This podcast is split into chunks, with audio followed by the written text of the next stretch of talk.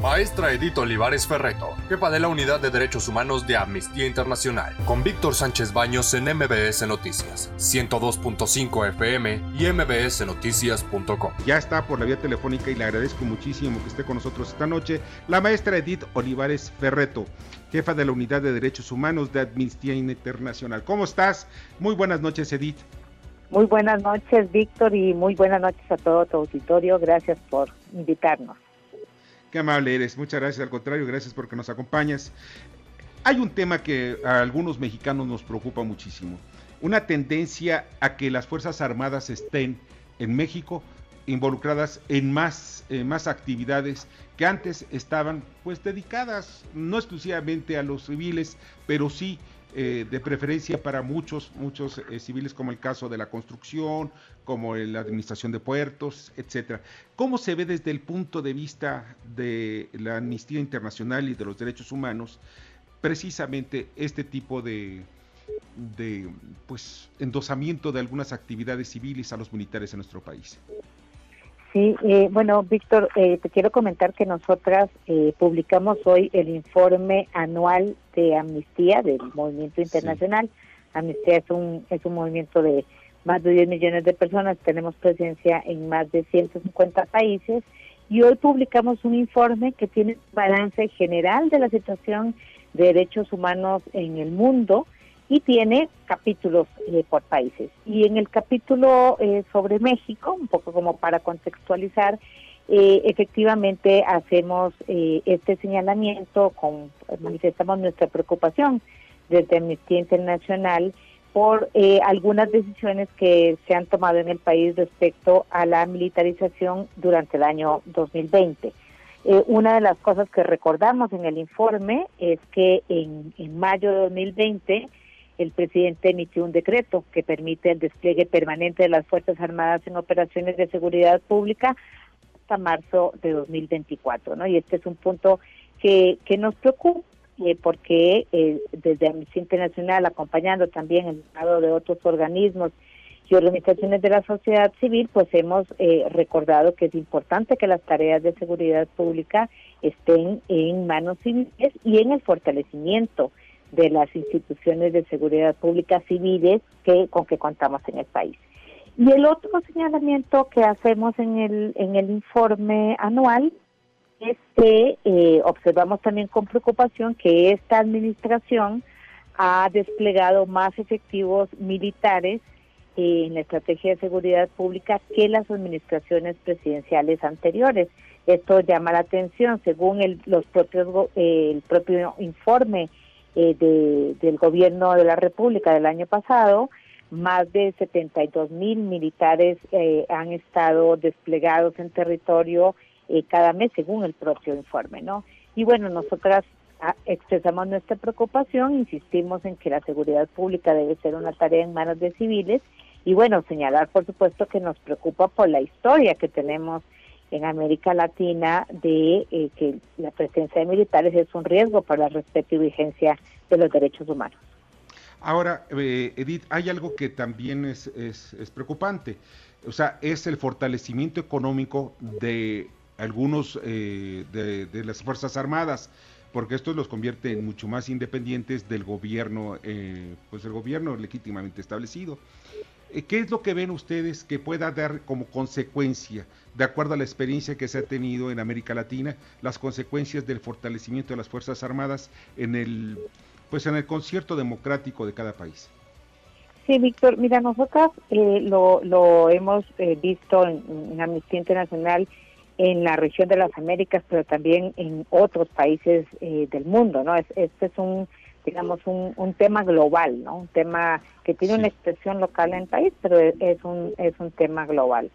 La militarización de la vida, de la vida de, de las sociedades, es un, eh, lo vemos como un riesgo para el respeto de los derechos humanos. Y como señalas tú, lo que estamos viendo, digamos, estoy haciendo estos dos señalamientos del año pasado, pero también vemos que, por ejemplo, en el presupuesto ya de ingresos de la Federación para 2021 vemos que a, a las Fuerzas Armadas se les ha asignado presupuesto, por ejemplo, como dices, para la vigilancia y construcción, por ejemplo, de los macroproyectos que son las grandes obras de este gobierno, vemos a, digamos, a elementos, esta presencia constante de militares en diferentes tareas, ocupados de tareas, digamos, de manera legal, pero de todas maneras la presencia, digamos, la, la militarización de la vida sí la vemos como, como un riesgo. Y, y es un riesgo, voy a decirlo no solamente porque no, lo veamos o porque nos gusten o no los uniformes de los militares,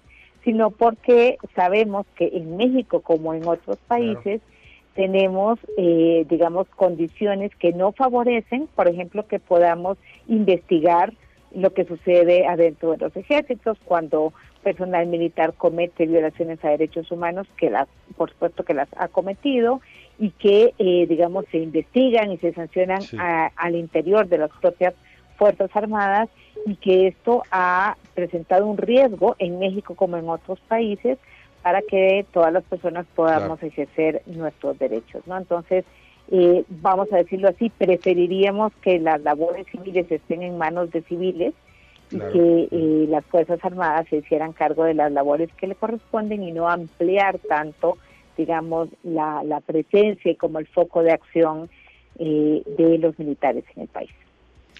Eh, Bernardo, perdón, eh, Anabela Peset.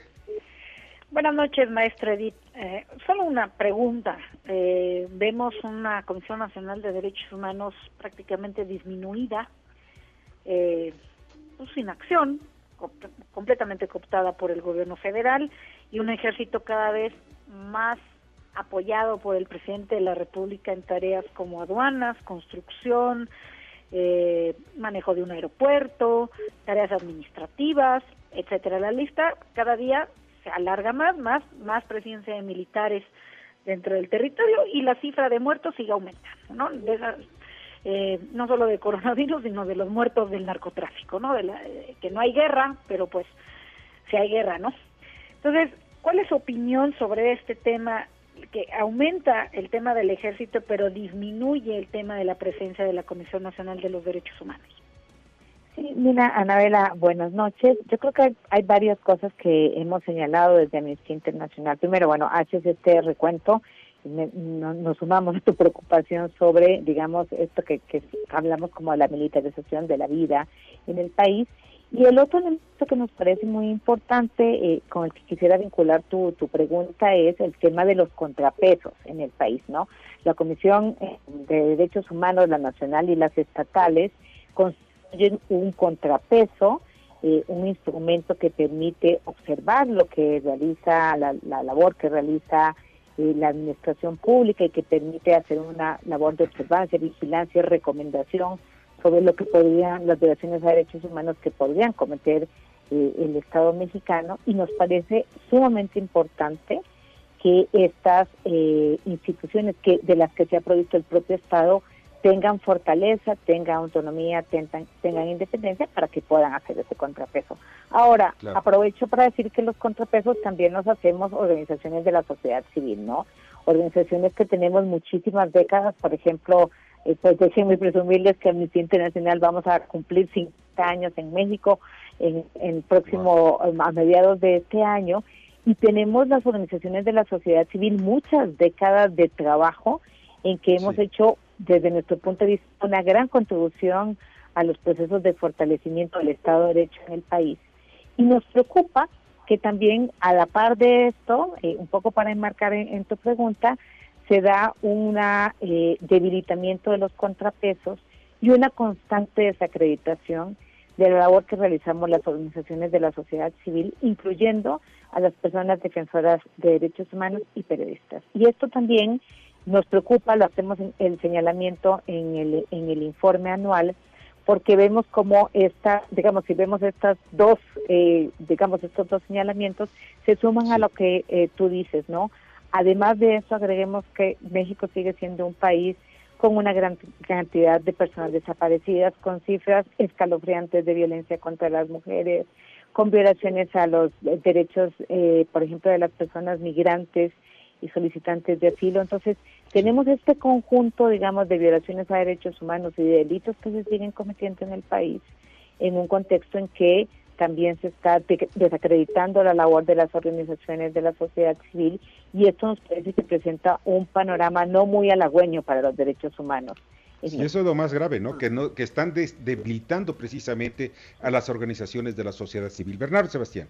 Buenas noches, maestra. Bueno, ¿tendrán algún cifra, alguna, algún dato en el cual nosotros podemos ver cuánto nos cuesta a nosotros los mexicanos todas estas violaciones y todos estos actos que pues, muchos quedan impunes y que incluso se llevan a juicios, pero pues no tienen, es como llamadas a misa, no tienen ningún efecto sobre muchas personas, como los como las violaciones por gente que tiene poder, ¿no? Esas personas que ejercen su poder y que son estamos viendo ahorita un caso que está en el INE de por medio. ¿Cuánto le cuesta eso a la ciudadanía? Ay, fíjate que también son poder tener una una cifra de cuánto nos cuesta en, en pesos, ¿no? Eh, pero nos cuesta mucho en vida, eso sí que nos, cuesta mucho. Y, yo quisiera insistir, eh, son datos que, que todas conocemos, pero que a veces eh, hay que recordarnos, ¿no?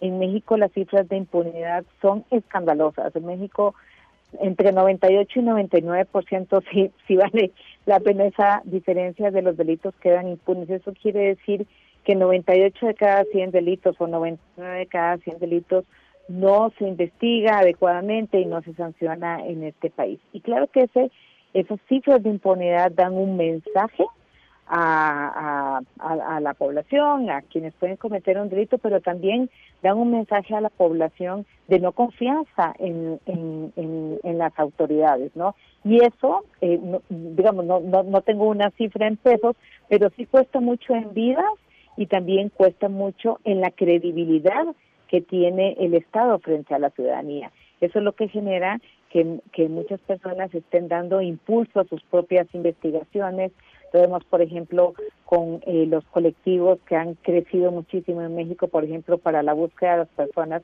son los propios familiares quienes encuentran a, a sus familiares desaparecidos o los restos de sus familiares desaparecidos en México y esa es una herida que cuesta la vida de la persona desaparecida, por ejemplo, pero que también está contando la vida de las eh, personas familiares.